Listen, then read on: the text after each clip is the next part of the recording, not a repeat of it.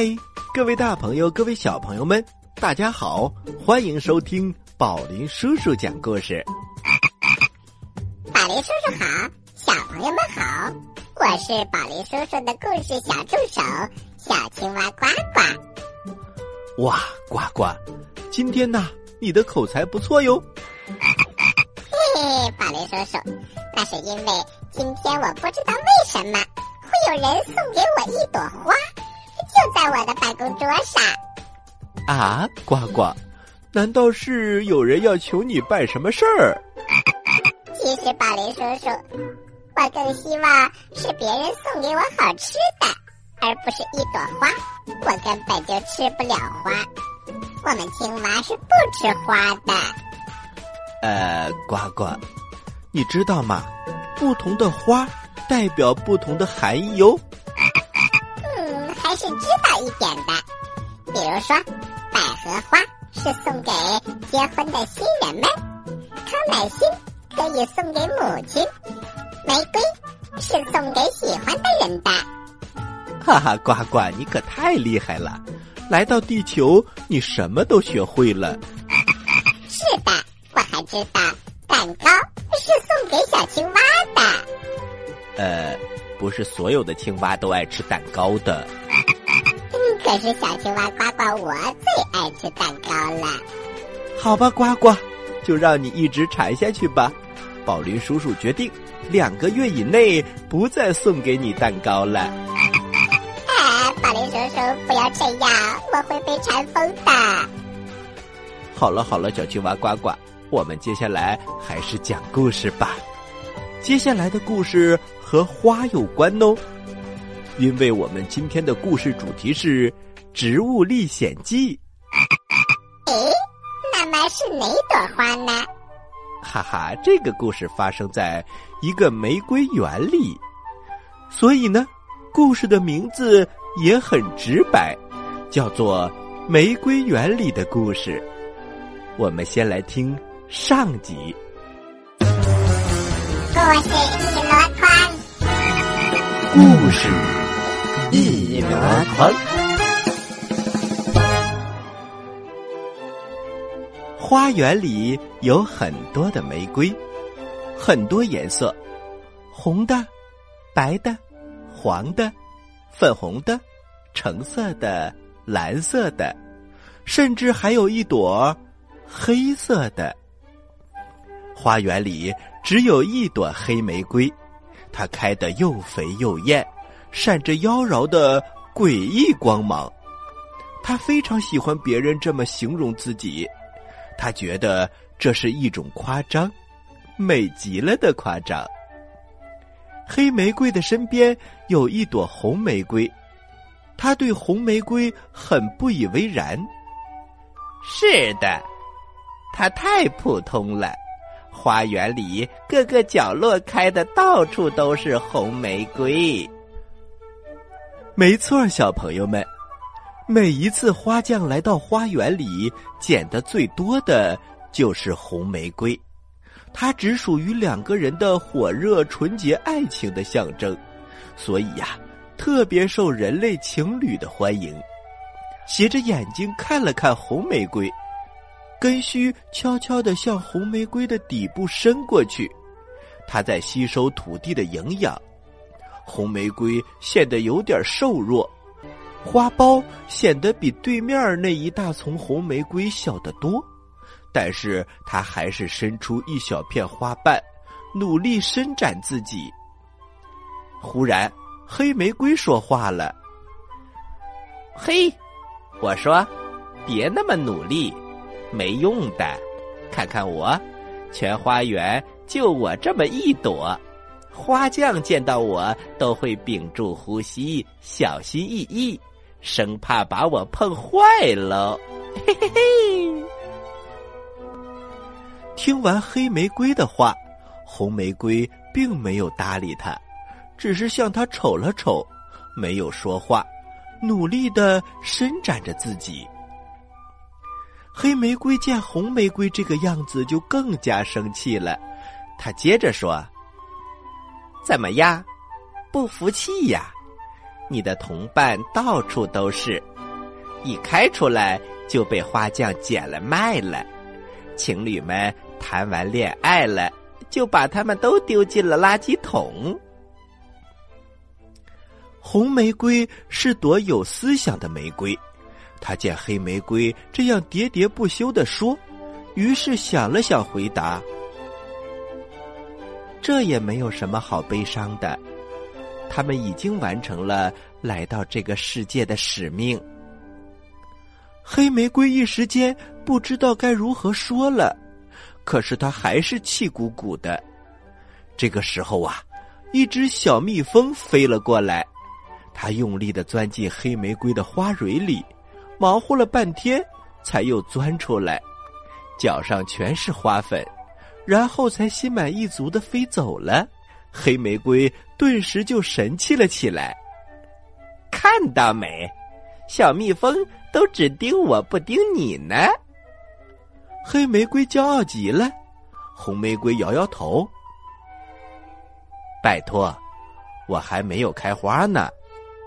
我现在还是一个小花苞。黑玫瑰讥讽的说：“，你开了也不会受欢迎的。瞧瞧你那细细的枝条，再看看你那瘦瘦的小花瓣，颜色也有点不正。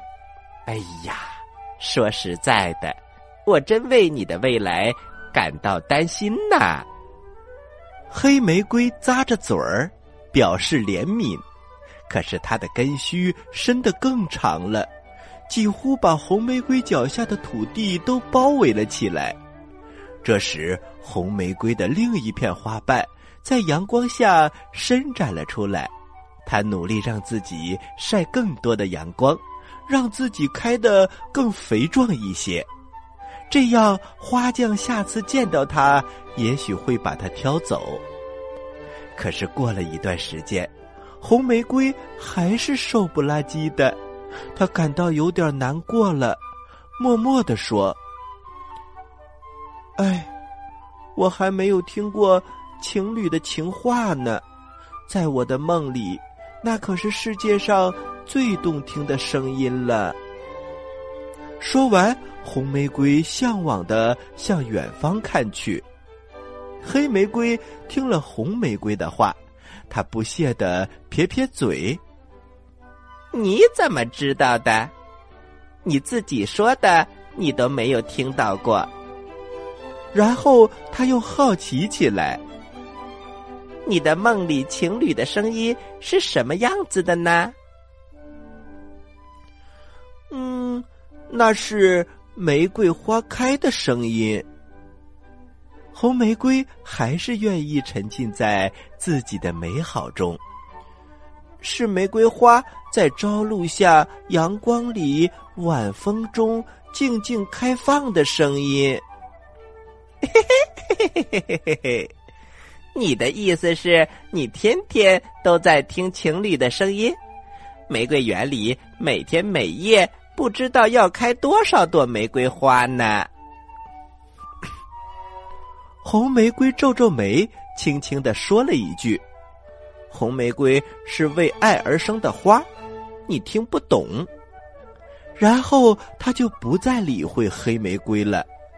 黑玫瑰这样欺负红玫瑰，他最后到底会是怎样的结局呢？他真的会因为物以稀为贵？而被人高价买走吗？咱们一会儿接着来讲故事吧。在遥远的地方，有个奇怪的星球上，住着一只可爱的小青蛙。它个头不大，肚子大，眼睛不小，心眼儿小，嘴巴不甜，爱吃甜，有事儿不叫。没事儿叫，它的名字叫做呱呱。为了学习讲故事的本领，他不远万万万万万万万万里来到地球。现在他是宝林叔叔的小助手。欢迎收听宝林叔叔讲故事，小青蛙呱呱在这里等着你哟。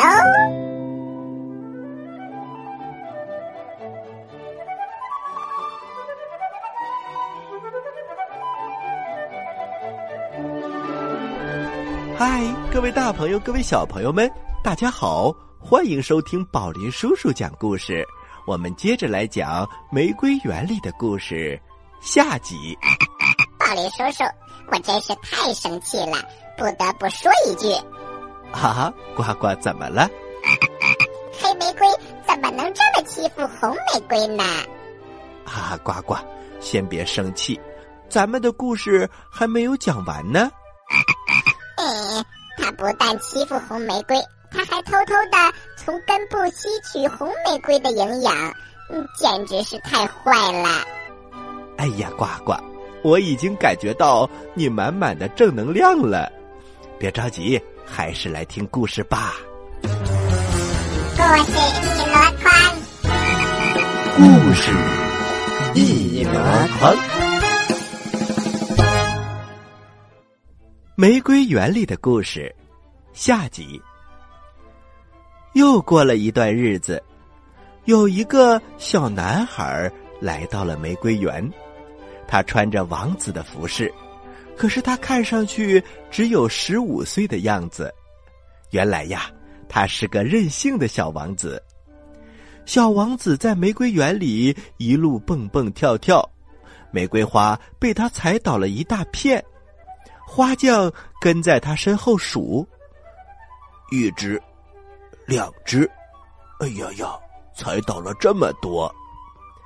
可是小王子根本没有要停下来的意思，他还是东逛逛西看看，他始终没有找到一朵让自己喜欢的、想珍惜的玫瑰花。忽然，小王子在黑玫瑰面前停了下来。他盯着这朵花，咧了咧嘴。黑玫瑰激动极了，他挺起了胸脯，又抬起了高傲的头，对着红玫瑰说：“看吧，举世瞩目的一刻，一朵稀世珍宝，只配落入小王子之手。他绝对不会像对待其他玫瑰那样对待我，你就等着羡慕我吧。”说完，他轻轻摇摆，想引起小王子的注意。可是，小王子停住了脚步，只看了黑玫瑰一秒钟，目光渐渐的移到旁边那株才开了两三朵花瓣的瘦弱的红玫瑰的身上。忽然，他一下子被吸引住了。他看了一会儿，用手一指。把这朵可爱的红玫瑰给我挖起来，我要移植到我的小花园里。黑玫瑰又是惊讶又有些慌，他不知道该怎么办，只好望向了花匠。花匠也有点惊讶，这小王子可是大客户，绝对买得起这株黑玫瑰。于是啊，花匠开始极力的推荐黑玫瑰。王子殿下，还是把这株黑玫瑰挖回去吧。您栽这么普通的红玫瑰，会被小伙伴们耻笑的。他们会对你的品味表示惊呆了。可是小王子却骄傲的说：“我不喜欢黑玫瑰。不过，你这么想卖给我的话，我可以付钱。”有钱任性的小王子一脚就踩了下去，黑玫瑰连叫都没有叫就被踩烂了，花瓣儿沾了一地。小王子接着说：“我拥有一个大花园，里面栽的全都是黑玫瑰，不好看，还娇生惯养，很难伺候。”小王子说着，看了看红玫瑰。脸上露出了笑容。这朵红玫瑰开的太小了，就像是野玫瑰。我只在跟妈妈一起上山的时候见过这种玫瑰，它让我想起了妈妈。我要好好的照顾它。于是，红玫瑰就这样被小王子带回了他的花园。小朋友们，这对黑玫瑰来说真是天大的笑话。他躺在地上想：原来我认为的物以稀为贵，只不过是一厢情愿，这真是讽刺啊！还没等他想完呢，他的根儿就被花匠给割了下来，身体的全部都被丢到了垃圾桶里，跟其他。完成或者没有完成使命的，他曾经看不起的红玫瑰一样，他们都被丢进了垃圾桶。大林叔叔，小王子这么做实在是太解气了。红玫瑰终于得到了该有的营养。是啊，小朋友们，在故事中，虽然小王子这么做是为受欺负的红玫瑰出了一口恶气。但是，呱呱，小朋友们，我们在日常生活当中还是不可以这样随便践踏花草树木的哟。它们每一个都有生命，我们应该保护它们。嗯嗯嗯，宝林叔叔，我们知道啦。我相信所有的玫瑰都是可爱的，像黑玫瑰这样的肯定是没有的，只有故事里才会有。哈哈，呱呱，你真是好样的。原来你没有被愤怒冲昏了头脑。当然了，宝林叔叔，跟了您这么长时间，不管怎么样，我也能学到一点点。好吧，好吧，今天的故事就到这里了。小朋友们，你们准备好回答问题了吗？我来问，你来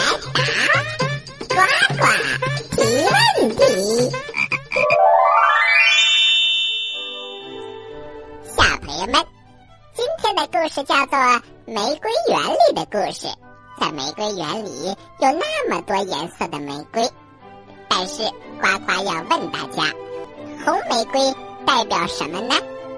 一、友情；二、亲情；三、爱情；四、矫情。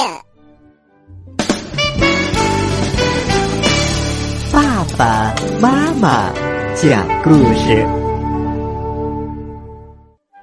嗨，各位大朋友、小朋友们，欢迎来到爸爸妈妈讲故事。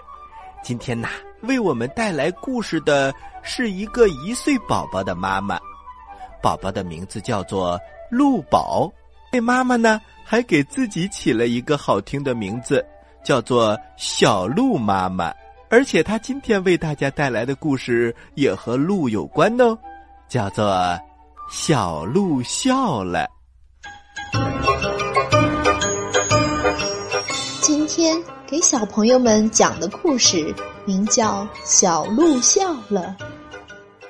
这天，小鹿到河边去喝水，突然发现水面上漂浮着一棵树。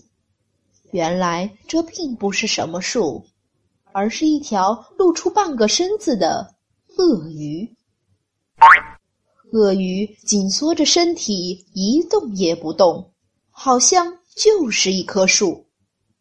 他要用这个伪装欺骗小鹿，但等小鹿不注意的时候，一下子就可以捉住它。小鹿真像鳄鱼估计的那么蠢笨吗？如果是这样蠢笨，早就成鳄鱼的桌上餐了。聪明的小鹿非常机灵。他为了搞清水面上漂浮着的是不是树，他就大声对水面说：“哎，河上漂浮着的东西，如果你真是一棵树，那你就把身子来回滚动一下；要不然你就一动不动。一动不动，那准是鳄鱼了。”小鹿的话音刚落，那河面上漂浮的树果然翻动了几下。小鹿心想：“怎么了？”尽管它是翻动了几下，可还是弄不清楚是鳄鱼还是树呀。于是小鹿又一次朝着河面说话了：“哎呀，水面上漂浮着的东西，你要翻滚就翻滚的大些，只有鳄鱼才一动不动呢。要不然，我真以为你不是树，而是鳄鱼了。”小鹿的话音刚落，那河面上漂浮着的东西又扑通扑通翻滚了几下。这下小鹿什么都明白了。小鹿扭头就走，再见吧。那鳄鱼可是非常的后悔上了小鹿的当，怎么办呢？还是要设法捕捉小鹿。两天以后，他在小鹿经常通过的地方挖了一个洞。鳄鱼躲在洞里，假装是野猪。但等小鹿走过来，谁料到小鹿早就看出鳄鱼的鬼把戏了。小鹿跳过这个洞口，又回到了树林。他去找老虎。老虎先生，这些天来，您知道野猪洞在哪儿吗？什么野猪？它在哪儿啊？小鹿说：“我知道，让我指给您。”他们就一起来到了洞口，老虎立刻钻了进去，鳄鱼正在洞口等着捉小鹿呢。没想到面前却出现了老虎。老虎本来是想捉野猪，没想到却遇见了鳄鱼。老虎勃然大怒，他正要收拾鳄鱼，鳄鱼却苦苦的哀求说：“哎呀，放了我吧！我绝不是跟您捣乱，而是要敲吊钟的。”啊，吊钟在哪儿？用什么敲？鳄鱼只好指着洞外，并给老虎找了根树枝，让他去敲吊钟。老虎一切都照办了。没想到呀，他刚把树枝敲到吊钟上，一窝马蜂飞了出来。马蜂蛰到老虎的脸上，那鳄鱼也没有逃脱。哎呀，哎呀，疼死了，疼死人了！老虎和鳄鱼都灰溜溜的走了，躲在一边的小鹿却忍不住笑了。哈哈哈！哈，终于得救了。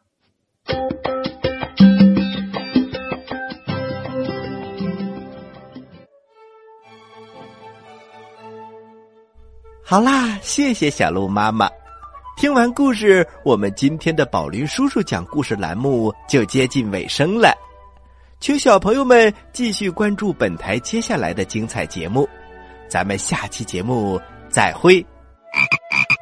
朋友们，下期节目再见。